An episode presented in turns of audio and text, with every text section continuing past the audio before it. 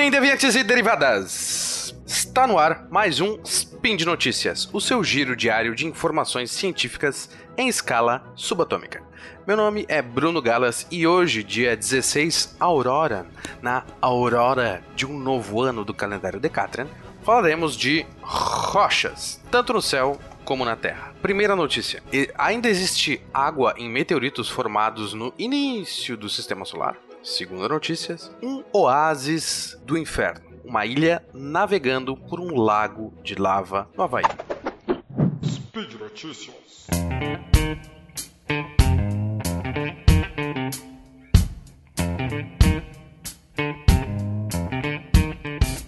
Uma pesquisa publicada agora no início de janeiro na Science Magazine apresentou alguns dados interessantes sobre um grupo de meteoritos. Para acompanhar bem esse speed de notícia, eu recomendo que escutem o SciCast sobre asteroides, especificamente a parte 2 desse cast, que ainda não saiu, hum, pelo menos na minha timeline, enquanto eu gravo. Uh, só é importante lembrar, se alguém não lembra do cast, que asteroide é uma pedrona gigante que está no espaço. Um meteoroide é um filhote dessa pedrona que também está no espaço. E quando essa rocha, uma rocha dessas cai na Terra, nós achamos os seus fragmentos e chamamos de meteorito. Bom, há um grupo de meteoritos chamado condritos carbonáceos, que representam apenas 5% de todos os meteoritos que temos catalogados aqui na Terra.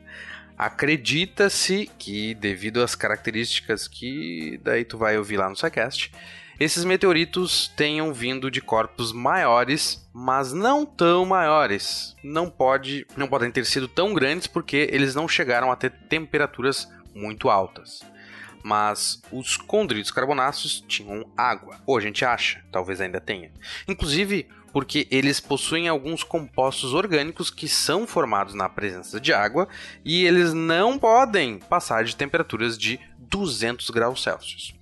Só que se achava que esses corpos tiveram água lá no início do nosso sistema solar, há uns 4,6 bilhões de anos, logo quando a Terra estava recém se formando.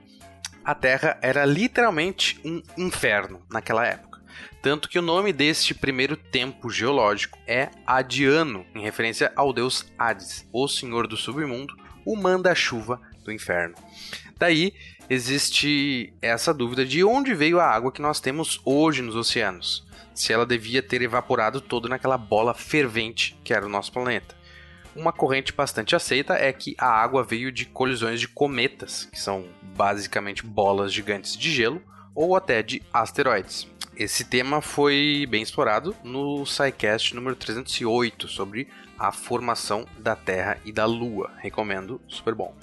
Ok, mas será que a água pode ter vindo de asteroides, não só cometas? E os asteroides que já estavam formados naquela época tinham água? Eles ainda têm água? Bom, essa última pergunta que o artigo tentou responder. A equipe analisou o e juntou dados de meteoritos com dritos carbonáceos que caíram aqui na Terra, mas não de todos. Um problema de analisar um meteorito qualquer encontrado aleatoriamente é que ele pode ter caído há uma semana ou há um bilhão de anos. E o intemperismo aqui na Terra é forte. Ou seja, a erosão causada pelo vento, a reação química com o ar da nossa atmosfera e até a água da chuva podem modificar o meteorito e nos apresentar resultados enganosos. Por isso, eles restringiram as amostras para meteoritos que tiveram a queda registrada, o que diminui bastante a quantidade do material disponível. E lembra que todo o grupo é só 5% dos meteoritos, agora filtra esses 5% para apenas os que alguém registrou, visualizou a queda ou ela foi gravada em alguma câmera. Assim eles conseguem saber quando e ter uma noção de quanto esse meteorito foi modificado pelo tempo que ele está aqui na Terra. Assim, os geoquímicos puderam analisar os tipos e quantidades de isótopos de urânio e de tório dentro do meteorito. Mas isso porque um dos possíveis produtos do decaimento do urânio é o tório. Então, o urânio vai, ao longo do tempo, virando tório, entre outras coisas. Mas apesar do tório ser mais leve, ele tem um raio atômico maior do que o urânio. Isso faz com que seja difícil dele ser tirado de onde está, pois não consegue se mover pelas, digamos, frestas entre a rede cristalina do material que ele está inserido. Ou seja, o urânio é menor e pode ser movido, mas o tório fica enjaulado entre os outros átomos. Daí eles olham quantos átomos de tório para saber quantos de urânio deveriam ter ali, já que um vira o outro numa medida bem definida, chamada de meia-vida. Assim, notaram que estavam faltando átomos de urânio. A explicação a água levou. Provavelmente houve um fluxo de água que carregou esses átomos para outra parte do meteoroide e pelas diferenças entre meia-vida dos isótopos de urânio, eles conseguem inclusive datar que esse fluxo ocorreu entre 100 mil e 1 milhão de anos. 1 milhão de anos. E agora eu estou falando milhão, não bilhão, o que é ridiculamente curto na escala geológica ou astronômica. Lembra? Antes a gente estava falando de 4 bilhões, agora 1 milhão somente. Assim, a equipe assume que ainda existe bastante água em meteoros dessa família, o tipo mais antigo do sistema solar. Essa água está, claro, em formato de gelo, mas pode ter sido e deve ter sido aquecida quando o meteor, meteoroide se chocou com algum outro corpo.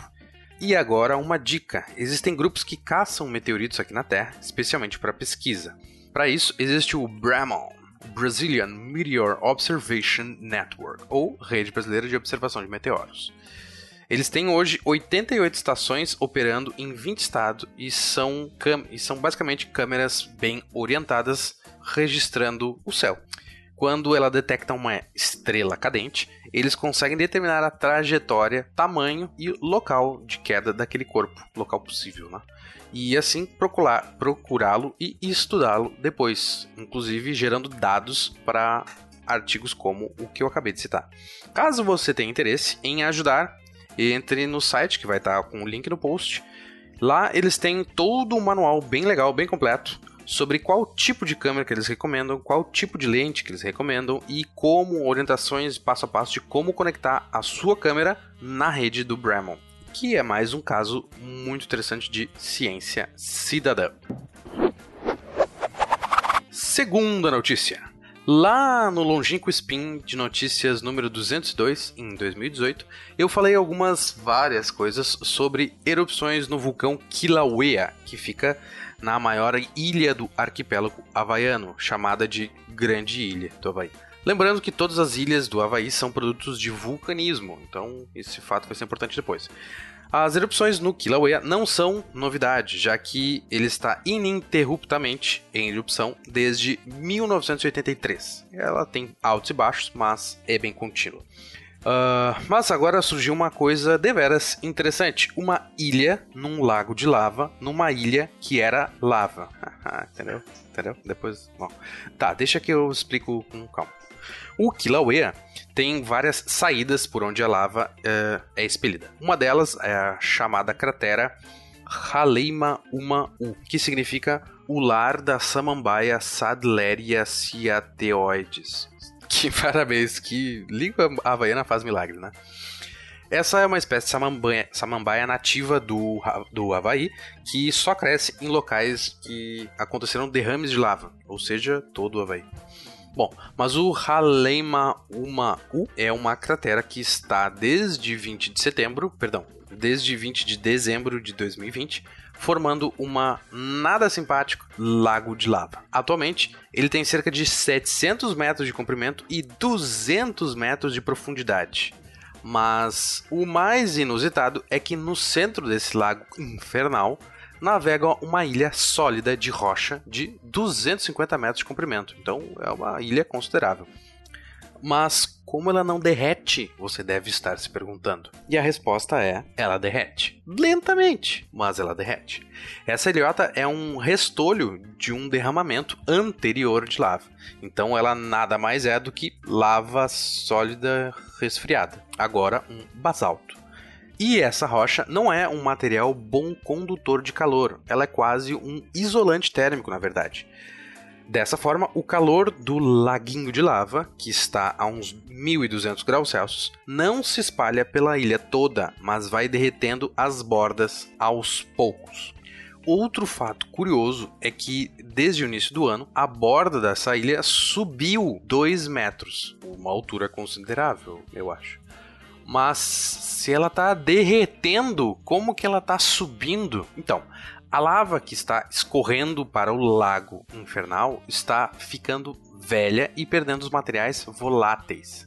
Então, gases vão escapando aos pouquinhos dessa lava, que é bem espessa, e assim deixando este fluido mais denso. Se é mais denso, causa um empuxo maior na ilha e ela é empurrada para cima.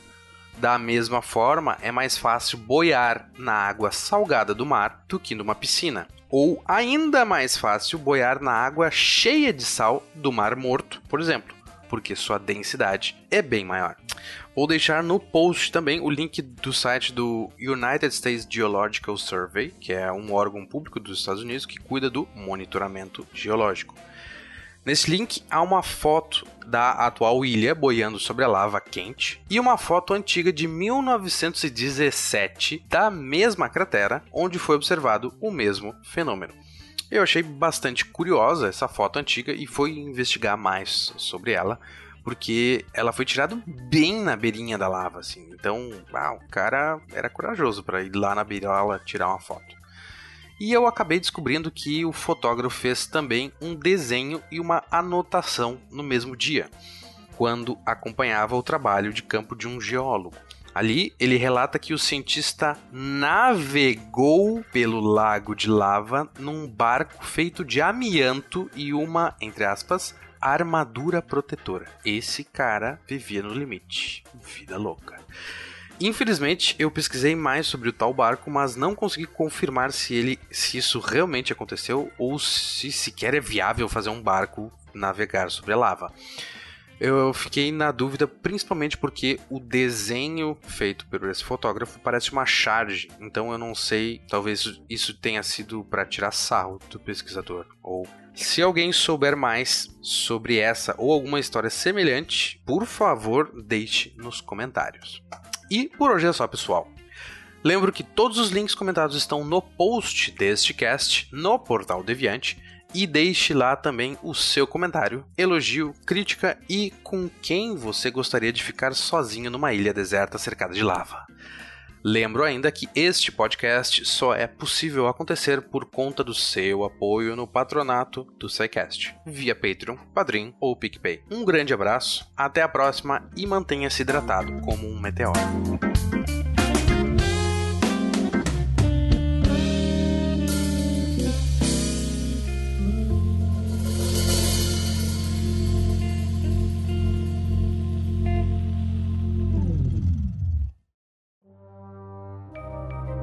Este programa foi produzido por Mentes Deviantes. deviante.com.br.